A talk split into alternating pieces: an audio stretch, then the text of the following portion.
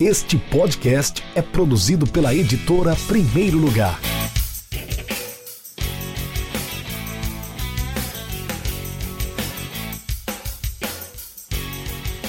Tô chegando com mais um episódio do nosso Futebol e Resenha, o nosso programa mensal de debate da editora Primeiro Lugar. Eu sou o Rafael Moraes, sou editor da Primeiro Lugar, você me conhece, estou aqui quase toda semana trazendo conteúdo novo sobre a nossa editora, sobre os nossos livros, sobre esportes e sobre futebol. Hoje eu tenho dois convidados para a gente debater. Eles já são figuras conhecidas do nosso podcast, vocês devem lembrar de outros episódios. Eu vou apresentar os dois agora. Primeiramente, quero convidar à nossa mesa Marcos Reis, que é autor do livro Futebol, Arte e Ciência, Construção de um Modelo de Jogo, autor da editora Primeiro Lugar, ele que escreveu esse livro juntamente com o outro professor, o outro Marcos, Marcos Almeida. Por favor, Marcos Reis, faça sua apresentação para o público que está ouvindo o podcast Futebol e Resenha.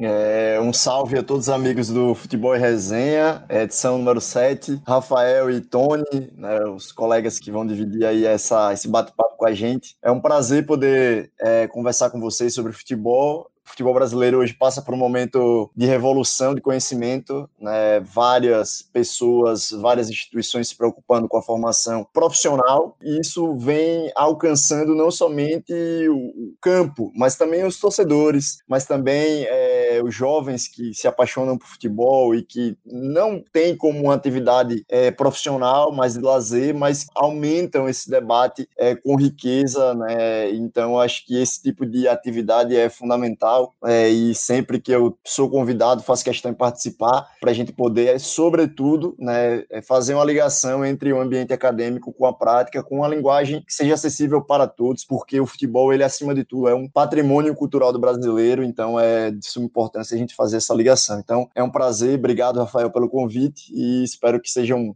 grande bate-papo. Professor Marcos hoje está em Recife, está trabalhando aonde? Por onde você passou na sua carreira já como professor, como profissional de futebol? Perfeito, Rafael. É, Atualmente eu sou professor da Universidade de Pernambuco, professor efetivo, desde outubro, né? Fiz o concurso em 2018 e assumi no final do ano passado. Também é, sou aluno doutorado da Universidade de São Paulo, da USP, da Escola de Educação Física, onde investigo o efeito dos jogos reduzidos na aprendizagem do passe do futebol. Já passei por vários clubes de futebol, profissional e amador, dentre eles no Botafogo da Bahia, como preparador físico, né, na primeira divisão do futebol baiano em 2013 e 2014, e em 2018 na equipe sub-20 do Clube de Regatas Vasco da Gama, no Rio de Janeiro, onde é, implementei o caderno de diretriz da análise de desempenho, né, e com protocolos tanto coletivos quanto individual, é, de análise individual de jogadores, né, e sair para fazer o doutorado é, em São Paulo. Né? Aqui em Recife a gente tem feito diversas atividades na universidade, né? então ano passado a gente trouxe treinadores é, como o Guto Ferreira, Dado Cavalcante, gestores do futebol como o Ítalo, que é o diretor executivo do Náutico, e o Lucas Drubis, do esporte, para fazer vários eventos para melhorar o processo de formação dos nossos alunos e também daqueles profissionais que já estão na prática aqui no futebol pernambucano. O outro convidado, ele está aqui no Rio Grande do Norte, já está em Natal, passou muito tempo no Rio, e ele é figurinha carimbada aqui no nosso podcast Futebol Resenha, quase fundador, é um membro fundador, porque é, foi um dos caras que me incentivou a produzir o Futebol Resenha, o podcast de debate da editora Primeiro Lugar.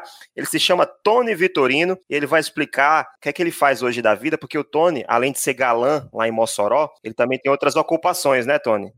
É isso aí, meu amigo. É satisfação enorme estar aqui no terceiro episódio de sete, né, do Futebol e Resenha. É, eu sou da área jurídica, né? Você é meu amigo de infância. Sou, sou analista, sou funcionário público do Ministério Público do Trabalho nesse momento. Comecei em Mossoró há duas semanas, né? Mas estou aqui como um amante curioso do futebol. Leio muito, assisto muito, pego muita informação e tento uma coisa, uma paixão mesmo, assim, um vício de verdade da minha vida desde criança que já é influenciado por familiares, pelo meu avô e tal, e que estamos aqui para enriquecer o debate. E, pô, pelo currículo do Marcos aí, eu vou só aprender hoje, né? Nós vamos aprender. Aliás, já faz mais de ano que eu aprendo com esse cara, né? Primeiro ele lançou o Futebol Arte Ciência e, se Deus quiser, no segundo semestre de 2020 ele vai lançar mais um livro, mas vamos manter esse segredo por enquanto, né? Vamos esperar mais um pouquinho. Acompanhe as mídias sociais da Editora Primeiro Lugar, arroba ED Primeiro Lugar, no Facebook, no Twitter e no Instagram. Você vai lá, acompanha que em breve a gente vai anunciar qual vai ser o segundo livro do Marcos Reis, o autor do Futebol Arte Ciência, que eu chamo carinhosamente, Marcos, não sei se você chama assim também, de FAC. De FAC. Boa, boa. É, para facilitar, porque o nome é grande, né? O FAC. Mas vamos lá, vamos começar a nossa resenha do Futebol e Resenha 7, esse episódio de número 7. Hoje nós vamos falar de treinadores de futebol. A ideia é a gente, assim como a gente fez no episódio anterior, nós escolhemos uma seleção de craques do futebol potiguar. Cada um criou seu próprio critério, seus critérios pessoais, para escolher os 11 melhores jogadores e o treinador é, da história do futebol potiguar. Dessa vez nós vamos falar sobre treinadores e vamos extrapolar, falar não só do futebol nordestino, futebol potiguar nordestino, mas também do futebol mundial. Quero começar com a primeira categoria, e aí eu vou começar pelo Tony. A primeira categoria que nós vamos escolher, o primeiro treinador de seleções do passado. E aí esse passado pode ser qualquer passado, né? Claro que não vai ser assim dos anos 2000, mas dos anos 90 para trás já tá valendo. Então, Tony, quais foram os seus critérios e quem foi o melhor treinador de seleções do passado? Ah, meu critério foi é, a revolução que causou no jogo, no jogo futebol. E aí não tem como indicar outro que não seja Rinus Mitchell, que foi o treinador da Laranja Mecânica da seleção da Holanda na Copa de 74, né, com o futebol total, inventou o conceito de futebol total, aquele time de Cruyff, Niskens, Rezenbrink, Rep, né? Então, eu não vi a seleção da Holanda na época, né? Porque eu sou mais novo, né? Mas eu assisti vídeos, assisti jogos da Copa de 74. Muita gente pensa que ele foi treinador na Copa de 78, mas não foi, né? Ele só foi na Copa de 74. Ele ganhou a Eurocopa de 88. Foi campeão da Eurocopa em 88, com um time já com Rijkaard, Van Basten, Gullit, é, Koeman. Que hoje é o treinador, né? Da Holanda. Né? Então, evolucionou, ele foi as ideias dele passaram para Cruyff, que passaram para Guardiola, e assim eles, claro que aí vai modernizando conforme o tempo, né? Conforme os avanços do jogo, da tecnologia e tal. Então, o Rino Smith, para mim, sem sombra de dúvidas. Marcos Reis, sua escolha.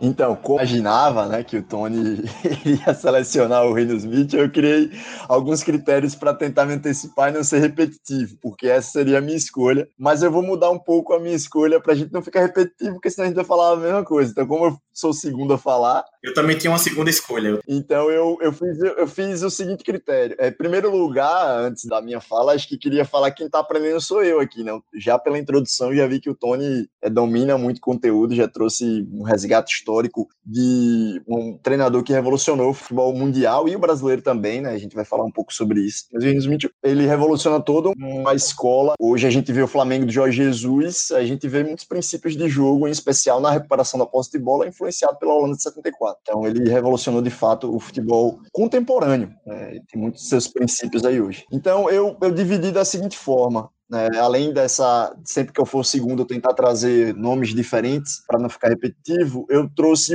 dois critérios, né? O critério do resultado e do desempenho. Então, para mim, o melhor treinador de seleção do passado. Ah, e outro critério, eu vou citar critério de equipes que eu vi jogando, tá? Então, equipes que eu não vi, eu estou descartando, eu tenho até admiração. Vi dois jogos da seleção 74, mas também esse seria outro critério. Então, eu vou sempre destacar essas questões de que eu vi, que eu acompanhei, que me influenciou e por aí vai. Então, em termos de melhor treinador da seleção do passado, em relação a resultado, a conquista, para mim é o Filipão, né? Marcos, só um, um parêntese aqui, né? Que você falou sobre desempenho. É importante também destacar que nem sempre o desempenho da seleção ele vem com o resultado do próprio treinador. Por exemplo, o, a seleção de 74, o carrossel holandês do Rinus Mitchell, claramente foi trabalho dele. Mas se a gente for analisar a seleção de 70 do Brasil, que foi campeã, com Zagallo, né? Não dá para escolher Zagallo. Assim, é um dos grandes, claro, vamos colocar aqui ser justo, né? Ele tá na prateleira dos melhores, mas não dá para apontar. Aquela seleção de 70, que foi uma das melhores da história do futebol mundial, não significa que o treinador dela foi também, né? Porque ele chegou às vésperas da Copa do Mundo, antes era o João Saldanha, antes dele tinha outro. Foi, foi uma preparação totalmente equivocada. Então, tem essa análise também que a gente tem que fazer, a gente precisa fazer, que nem sempre o desempenho do time reflete no que o treinador é, ofereceu para ela durante o período que ele esteve no comando. Mas no caso do Filipão, acho que você tem razão. Pode continuar. É, perfeito. O Filipão, ele, ele não se destaca em uma seleção somente, ele se destaca em duas em termos de resultado. O Filipão, ele, é campeão em 2002 com a seleção brasileira e bate na trave em 2006 com Portugal e bate na trave na Eurocopa 2004 com Portugal também. Então, em termos de resultado, para mim, é, o que o treinador que mais me marcou foi o Filipão. Em termos de desempenho, como você falou, né, o futebol ele ele, a gente até escreveu lá no Futebol Arte Ciência na introdução a diferença entre eficiência e eficácia. Muitas vezes as pessoas usam o termo justiça no futebol para dizer que uma equipe perdeu ou ganhou. Né? Ao meu ver, não é essa a discussão. A discussão é entre eficiência e eficácia. Né? Eficácia é você alcançar o resultado. Eficiência, ela vem com a proficiência daquilo e não necessariamente você é eficaz. Né? Você pode ser eficiente e ser eficaz, você pode ter um bom desempenho e não alcançar os resultados almejados, as metas foram traçadas, porque faz parte do processo. Então, é, ao meu ver, o Filipão ele foi o mais eficaz e o mais eficiente, e aí eu vou ser polêmico, para mim foi o, Vanderlei Luxemburgo, que eu vi.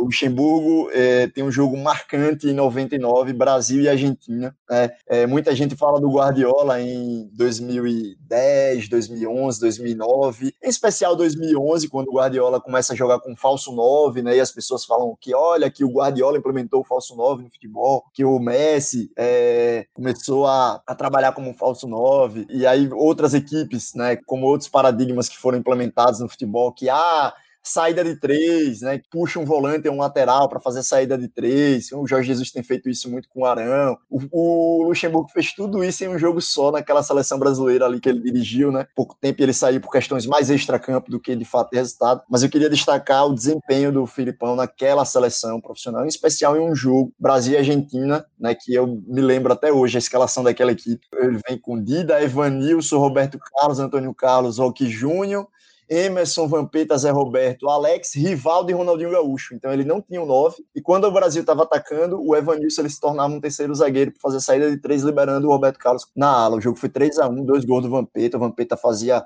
tanto o, como volante por dentro quando estava sem bola, quanto a ala. O Alex era, era um dos falsos nove. Né? Então ele tinha o Alex, o Ronaldinho e o Rivaldo ocupando aquele espaço do 9 ali. Então eu queria destacar o Luxemburgo.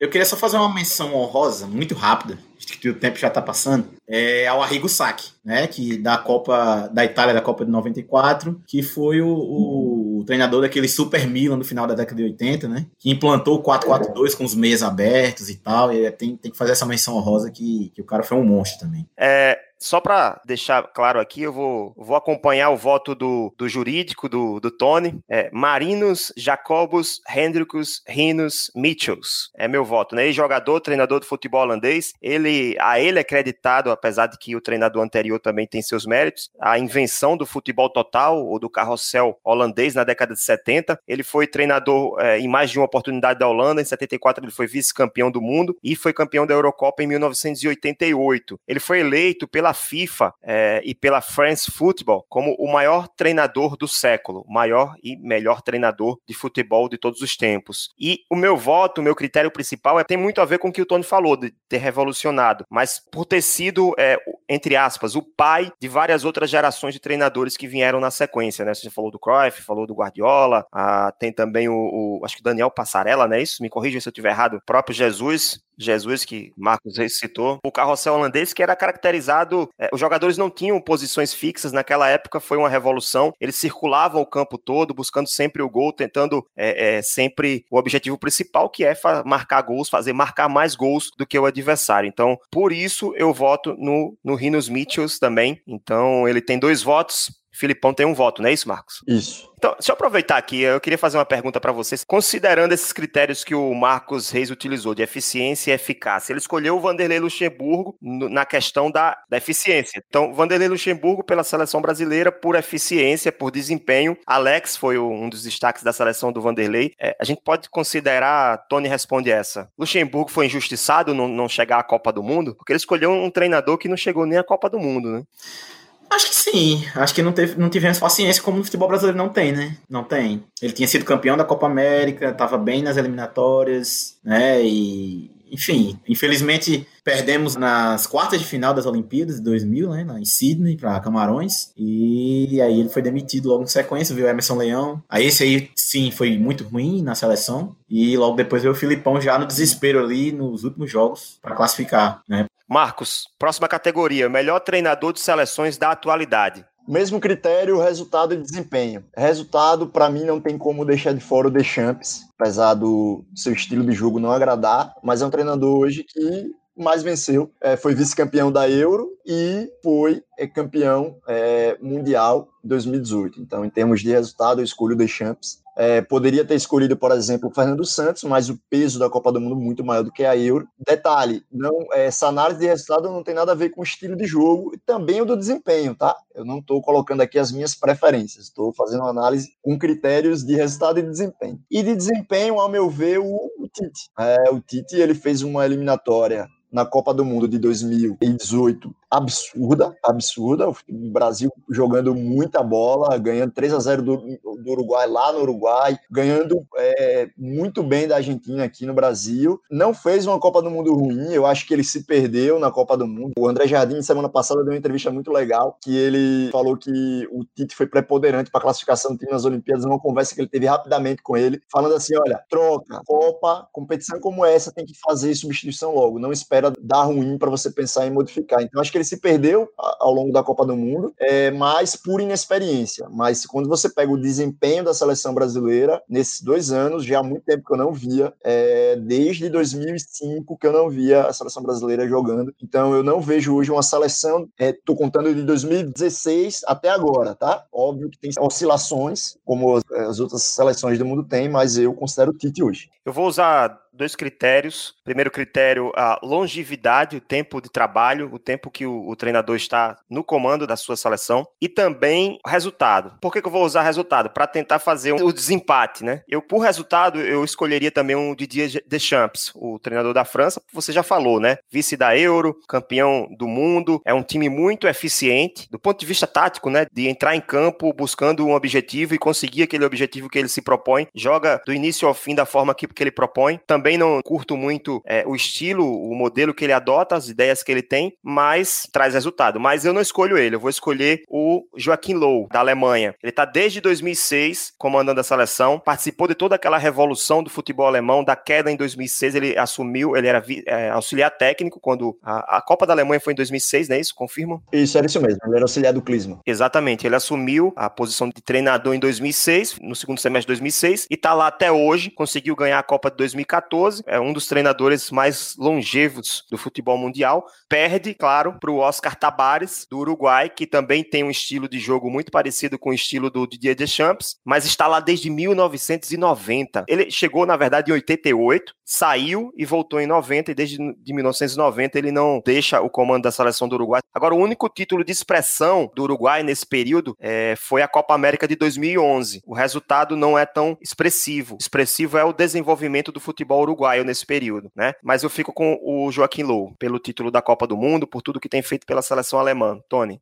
É, o meu voto seria no Deschamps, pelos resultados mais atuais, né? Acredito também que pelo material humano que ele tem, a França deveria jogar muito melhor do que joga, muito melhor, de uma forma muito mais vistosa. No meu ponto de vista, já é, é a grande favorita para ganhar a Copa 2022, se continuar das coisas como estão. Mas você me lembrou o Joaquim Low. Eu acho que a Alemanha vem patinando, vem numa troca de gerações de jogadores, mas realmente é um trabalho de longo prazo muito bem feito, né? Eles têm uma renovação boa. Vai ter um grande desafio na Eurocopa esse ano. Digamos assim que ele tá com a batata assando, né? Mas porque já tá muito tempo e os resultados já não estão vindo como vieram até 2010, 2012, né, 2014. Eu pensei nesse critério também, porque a gente reclama tanto, a gente bate tanto nessa tecla que no futebol brasileiro a gente não dá tempo para o treinador trabalhar, não dá tempo para ele desenvolver um trabalho de qualidade. Então quis valorizar também quem consegue fazer esse tipo, quem valoriza o tempo de trabalho também. É, o Deschamps ele tá desde 2012, né? E outros exemplos também de, de seleções atuais que a gente tem que que prestar um pouco atenção é no Southgate da Inglaterra, que vem no trabalho de renovação a, a longo prazo aí. A Inglaterra vai chegar com um time mais forte em 2022, de é, jovens muito bons chegando. E a seleção da Bélgica também com o Roberto Martinez, né? Também tem feito um excelente trabalho.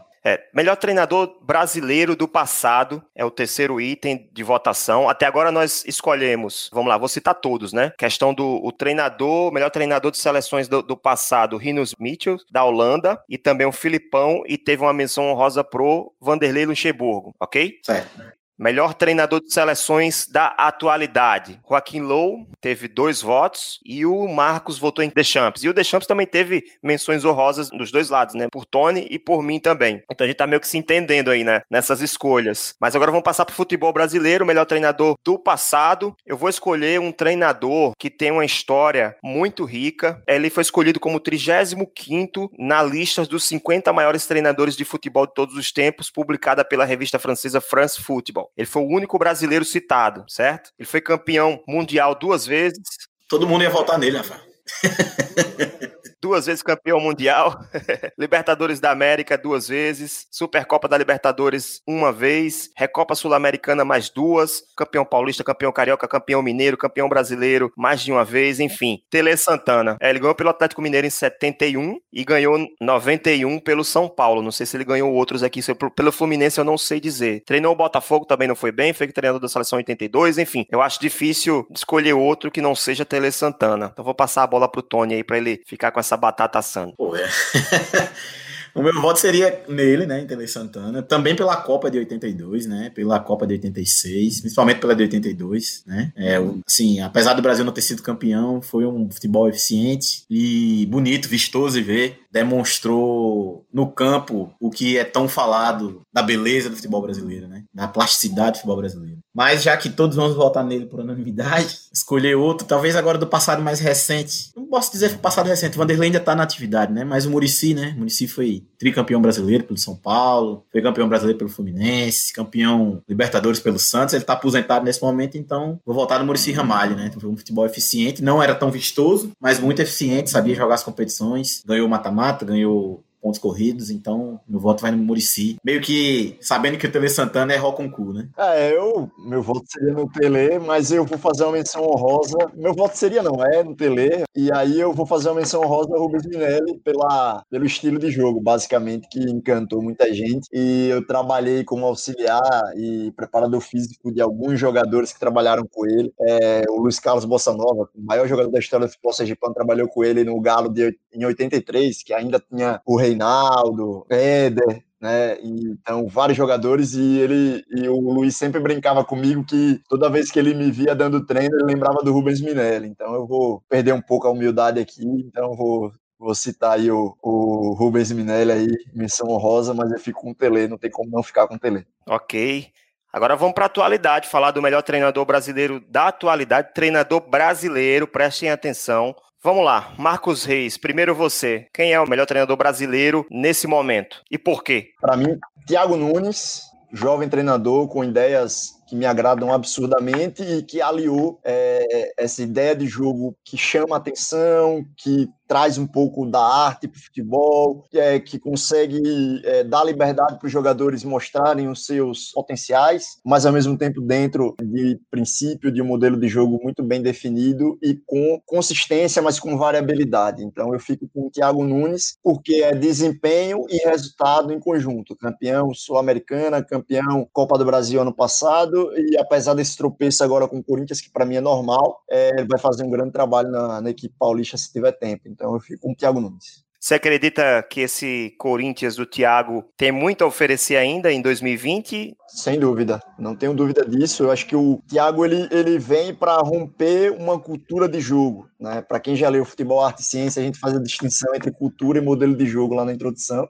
Então, o Corinthians teve uma cultura de jogo afetada, né? depois que caiu na segunda divisão, vários treinadores vieram com um modelo de jogo parecido e afetou a cultura do jogo do Corinthians. Então, o Thiago ele vem por um trabalho não de implementação de uma nova ideia, vem para um trabalho de resgate daquilo que o Corinthians, em especial na década de 90, jogava. Né? Então, é, ele vem com um trabalho de ruptura de paradigma, e isso gera tempo e muitas das vezes vai ter que sacrificar em alguns momentos questões é, relacionadas a resultado. E tá aí. Né? Para mim, não foi surpresa nenhuma o Corinthians ser eliminado na quarta-feira. Não pelo trabalho do Thiago, mas porque ele está em um ponto de bifurcação, um ponto de mudança que o coloca, coloca o Corinthians hoje em evidência é esse tipo de resultado, de tropeço, né? Então, é, derem tempo que ele merece, que não é muito tempo, tá? porque no Atlético em pouco tempo ele fez muita coisa, ele vai conseguir aliar e não tenho dúvida que ele vai ser o treinador da seleção brasileira em um futuro próximo, porque é um excelente treinador. Tony, para você, quem será o próximo treinador da seleção brasileira? Thiago Nunes, Renato Gaúcho ou Rogério Ceni? Cara, difícil.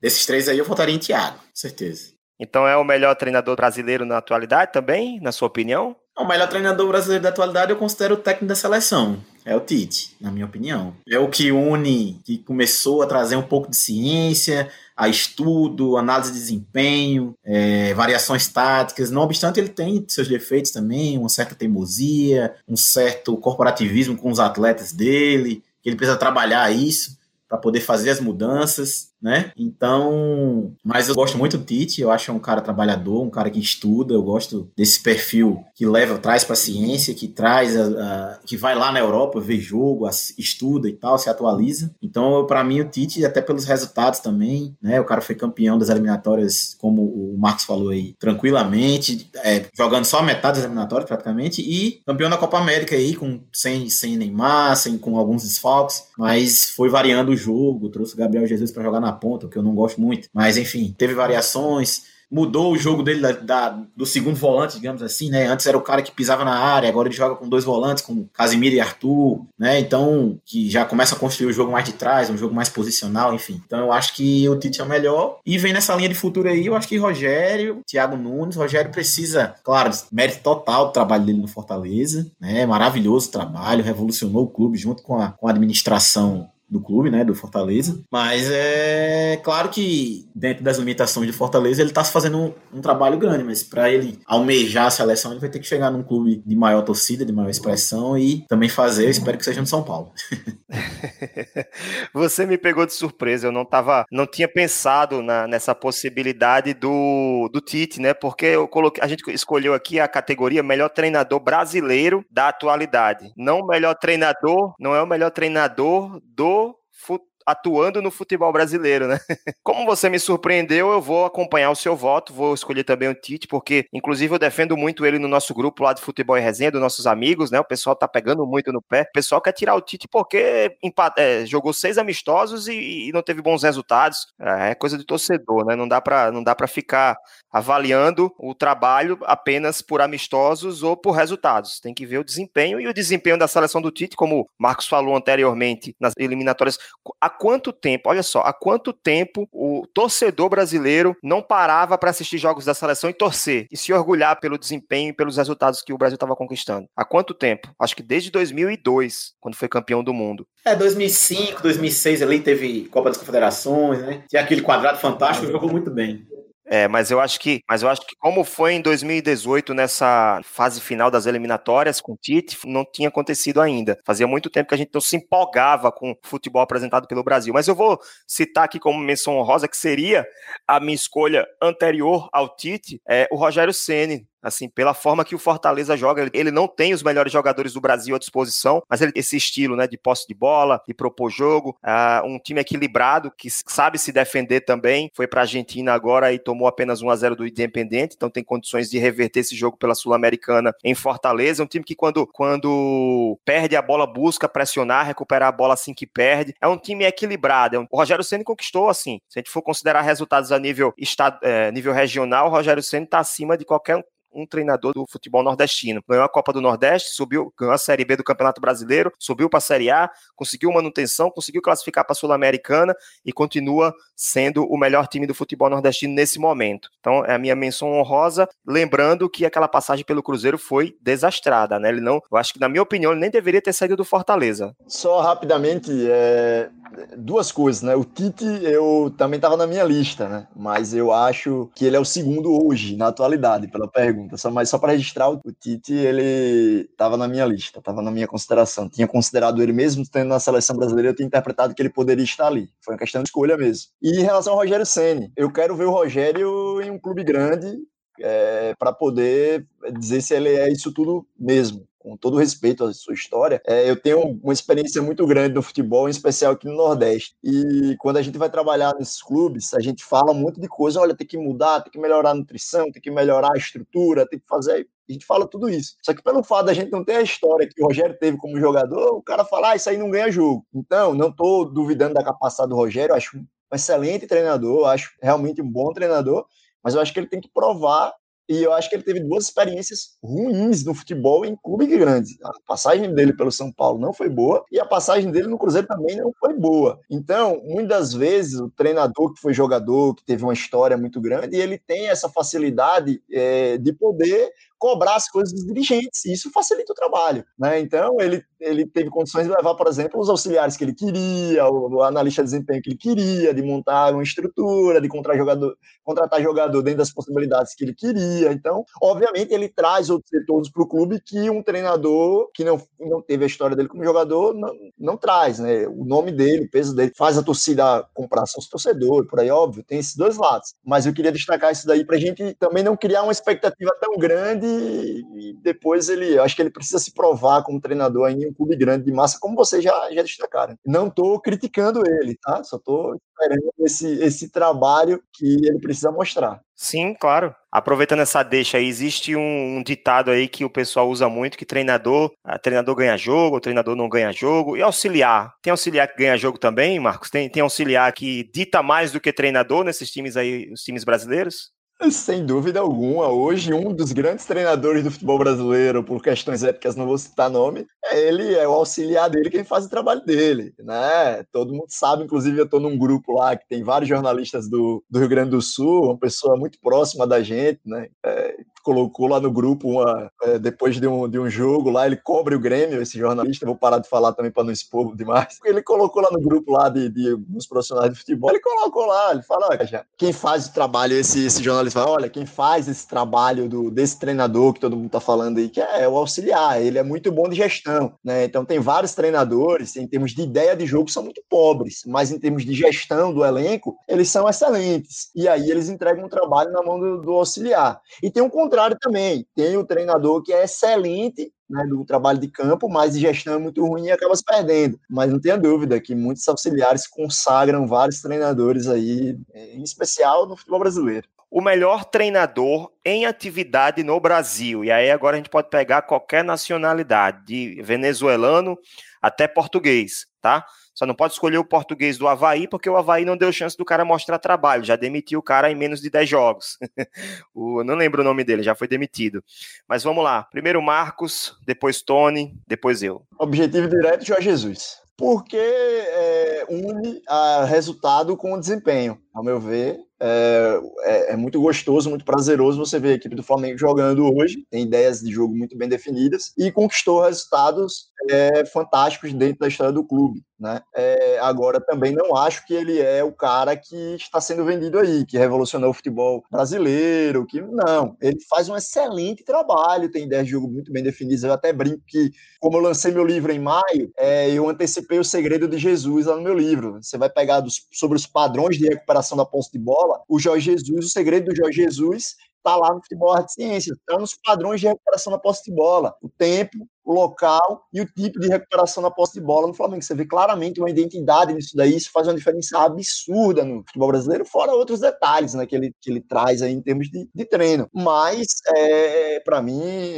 é, é, o melhor treinador hoje. Agora, ia acontecer a mesma coisa com ele que aconteceu com o treinador do Havaí se ele é eliminado pela Emelec. Se ele é eliminado pela Emelec ali, hoje a gente não estaria falando de Jorge Jesus, ele teria caído rapidamente. E aí é um defeito dele. Ele chega em outro contexto achando que uma competição era mais importante para a história do clube. Não leu a história do clube, a história da região. Teve que alguém chamar a atenção dele ali após aquele desastre no Equador, em que ele inventou colocar o Rafinha de meia lá aberto na ponta. Então, é, por essas e outras, eu acho que ele não é nem 8 nem 80, tá? É um excelente treinador, faz um grande trabalho para mim. É o melhor treinador hoje no Brasil, porque um resultado com desempenho, é, mas não, também não é o cara que estão revolucionou o futebol brasileiro, não, não é isso. Mas ele, mas ele tem capacidade de ser 80, de ser de entrar na história do futebol brasileiro como um dos grandes, como entrou o Tele Santana, como entrou o Vanderlei Luxemburgo, o Murici Ramalho, esses, esses tantos Tite, né, esses treinadores que nós citamos aqui, ele tem capacidade de ser um dos melhores também? Sem dúvida alguma. Não tenho dúvida. Eu acho que não vai ser porque ele não quer, porque ele quer voltar para a Europa. Para ele ser isso, é de tempo no Brasil. Pois é, eu tava, tava pensando nisso. Acho que tem que, se ele fizer um trabalho a longo prazo, eu acho que ele consegue, que ele chegaria a esse patamar, né?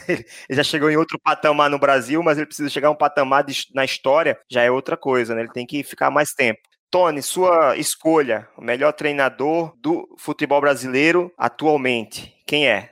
Ah, não tem como fugir de Jorge Jesus, cara. Não tem como fugir dele, porque eu acho que Jorge Jesus, como, como o Marcos falou aí, é, em pouco tempo ele conseguiu é, atualizar o futebol do Flamengo. Claro que a gente tem que colocar na mesa que o Flamengo tem o melhor material humano do futebol brasileiro, né? Em tem os melhores jogadores, tem jogadores de alto nível, jogadores que jogaram Champions League, Copa do Mundo, é, que fazem a diferença no campo, né? Porque, pelo poder financeiro, ele soube unir isso, né? E fazer com que o, com que o Flamengo jogue um futebol moderno e eficiente, né? E ganhou os títulos que tinha que ganhar. Ele tem a capacidade também de tirar os melhores jogadores dos adversários. Isso é, é, significa muito. Mas aí é a diretoria do Flamengo, não é ele, não. Não, falei do Flamengo. Ele tem os melhores jogadores, o Flamengo tem os melhores jogadores e o Flamengo também tem a capacidade de tirar os melhores jogadores do adversário, dos adversários. É, isso aí é uma conversa para outro podcast, né? Que dinheiro aí realmente a gente pode estar tá embarcando para uma espanholização ou uma alemanização daqui. Se continuar da forma, na minha opinião, se continuar por mais uns 3, 4 anos, talvez cheguemos nisso. Eu acho que esse risco estava mais alto antes do esporte interativo entrar na disputa e mudar um pouco as regras regras da distribuição, né? O Flamengo e o Corinthians estavam escapando muito dos outros. Agora também tem esse risco, né? Do Flamengo ele ser o maior de todos em todos os quesitos e os outros ficarem todos em uma prateleira abaixo. Mas nesse momento eu vislumbro aí pelo menos uns três anos de domínio flamenguista.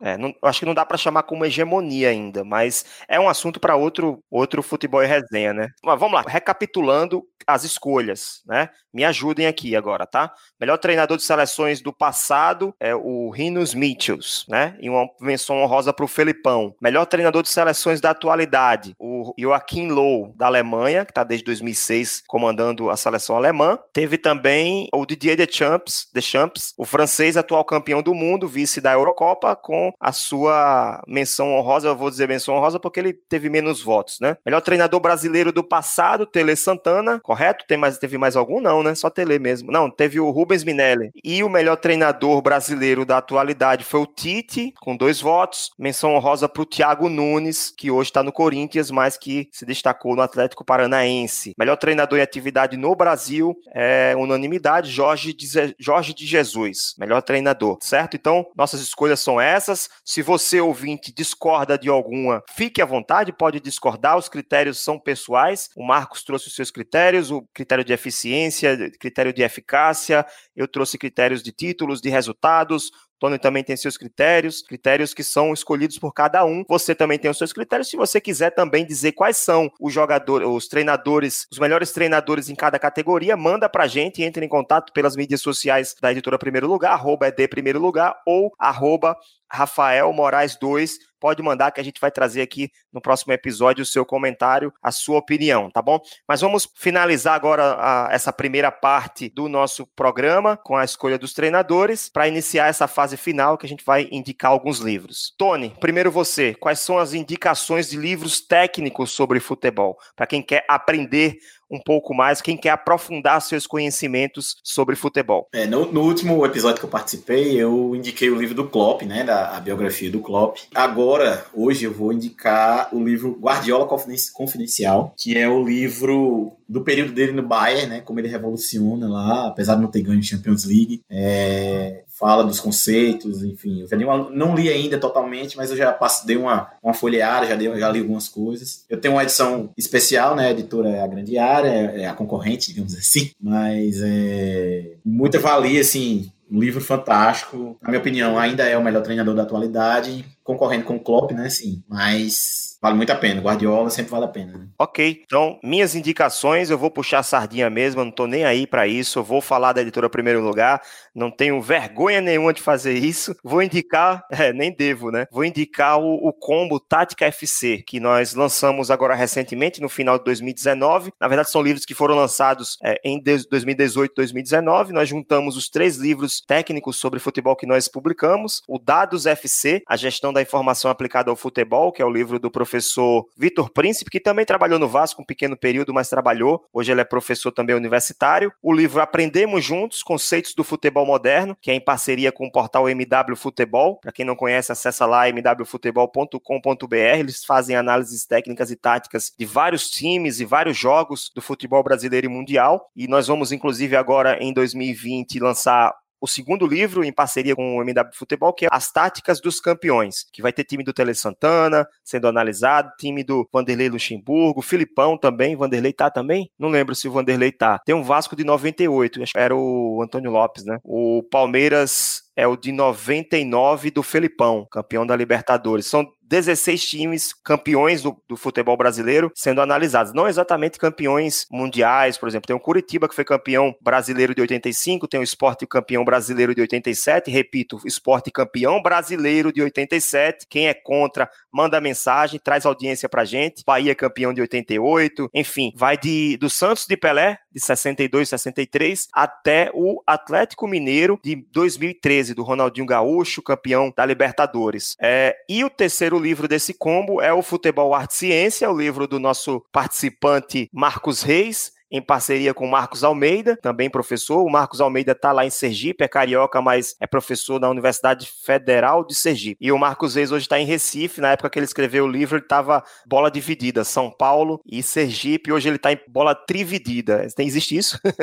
Triangulação Sergipe, São Paulo e Pernambuco. O livro Futebol, Arte, Ciência e Construção de um Modelo de Jogo. Eu acho que o Marcos vai também indicar esse livro, mas ele, ele traz uma série de, de conteúdos, de informações para que os profissionais do futebol possam aplicar esses conhecimentos nos clubes, no seu dia a dia de trabalho, ao mesmo tempo que você que não é profissional do futebol pode aprofundar os seus conhecimentos sobre o jogo, né, Marcos? Suas indicações também para finalizar. Perfeito. É, indico Futebol Arte Ciência, Construção de Modelo de Jogo. É o primeiro livro no Brasil que trata né, nessa perspectiva do, do modelo de jogo, né, de como você escolher os princípios, de como você é, enxergar enxergá-los à luz de uma visão sistêmica, hierárquica, e você poder é, selecionar esses princípios. Então, é um livro puramente técnico, à luz dos achados científicos. Então, é, a gente pega os os conceitos, os princípios e mostra por que, que eles são importantes, né, estarem numa equipe de futebol. Além disso, a gente fala também dos aspectos individuais com foco na criatividade, né, que muitas vezes a gente escuta os treinadores, cansei de escutar isso, um treinador, ah, a criatividade é do jogador, o último terço é com o jogador, o jogador faz, né?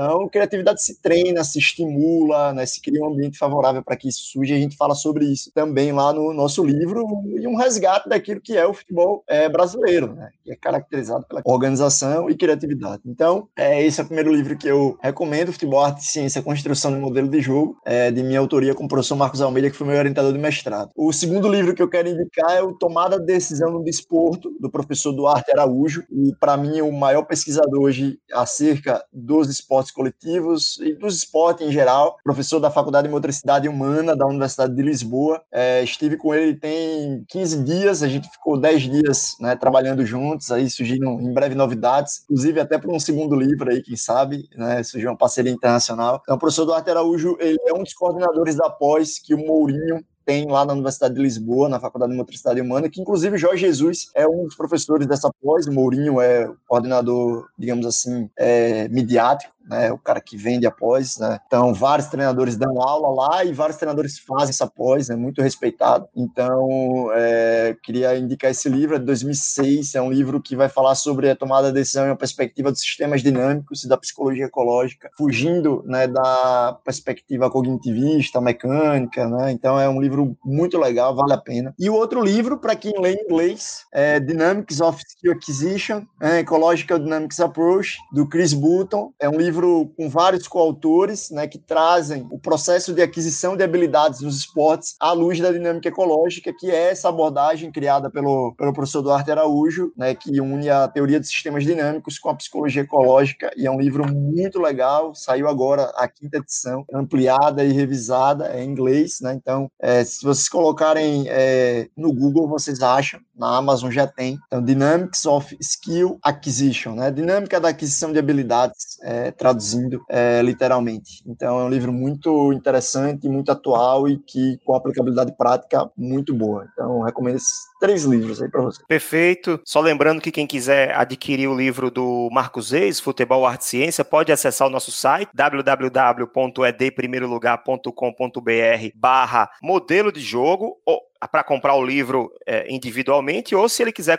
se você quiser comprar o combo que eu citei aqui agora há pouco, que eu indiquei o combo Tática FC, é só acessar www.edprimeirolugar.com.br barra Tática FC. Aí você compra os três com frete grátis, né? Não precisa pagar o frete para o envio dos três livros. Lembrando também que chegou uma nova tiragem do Vida de Treinador, Crônicas e Reflexões sobre a Pedagogia do Esporte, o livro do professor Lucas Leonardo, da Unicamp. Hoje ele está em Goiás, Goiânia, mas ele é de Campinas, São Paulo, tá? Chegou nova tiragem, mas são apenas 50 livros. Então, corre lá, compra o seu, garanta o seu antes que ele é, esgote e aí depois dessa não vai ter mais. Tony, suas considerações finais, obrigado pela participação. Conto sempre com você aqui. Nos próximos episódios, quero contar com você novamente, tá? Valeu, meu amigo. Para mim foi um prazer enorme, mais uma vez. É, cara, aprendi muito hoje aí com o Marcos. Vou comprar o livro dele, eu não tenho ainda. E, pô, também foi bom saber que ele trabalhou no Vasco, que é um dos clubes que eu, que eu acompanho sempre aí, né? Muita satisfação e Precisando é só chamar que a gente tá aqui.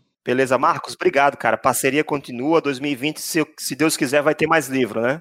Com certeza, Rafael. Eu gostaria de agradecer a você, ao Tony. O aprendizado foi, foi mútuo, né? Foi uma conversa muito legal. Então é sempre muito importante participar desse tipo de ação e pode contar comigo sempre. E queria só deixar claro para quem está ouvindo aí que aqui é opinião, né? Então, opinião, cada um pode ter a sua, né? Se a gente estivesse falando de fato, aí sim, aí seria algo mais é, elaborado, mais né? Que foi um bate-papo e cada um dá sua opinião, e cada um tem a sua, o divergente pode lidar assim. É, então, é, só para deixar claro as pessoas, né? Porque às vezes as pessoas acham, ah, é, falou que fulano é melhor que Beltrano, né? É opinião aqui, né? Que a gente dá influenciado por uma série de fatores e, obviamente, tentando fazer uma análise técnica, mas continua sendo opinião, não é fato, tá? Vocês podem ter uma opinião diferente da nossa. Então, muito obrigado, prazer, e com certeza 2020 novidades aí com mais livros aí para a gente poder lançar em parceria com a editora Primeiro Lugar. Show de bola, gente. Por hoje é só. Se você curtiu esse episódio, compartilhe com seus amigos e grupos do WhatsApp.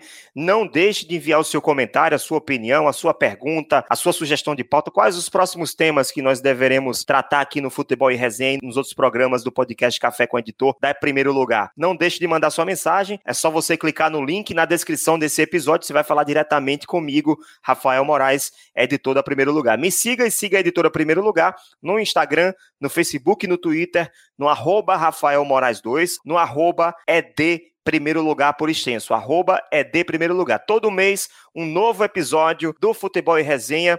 Um grande abraço para todos, até breve, tchau.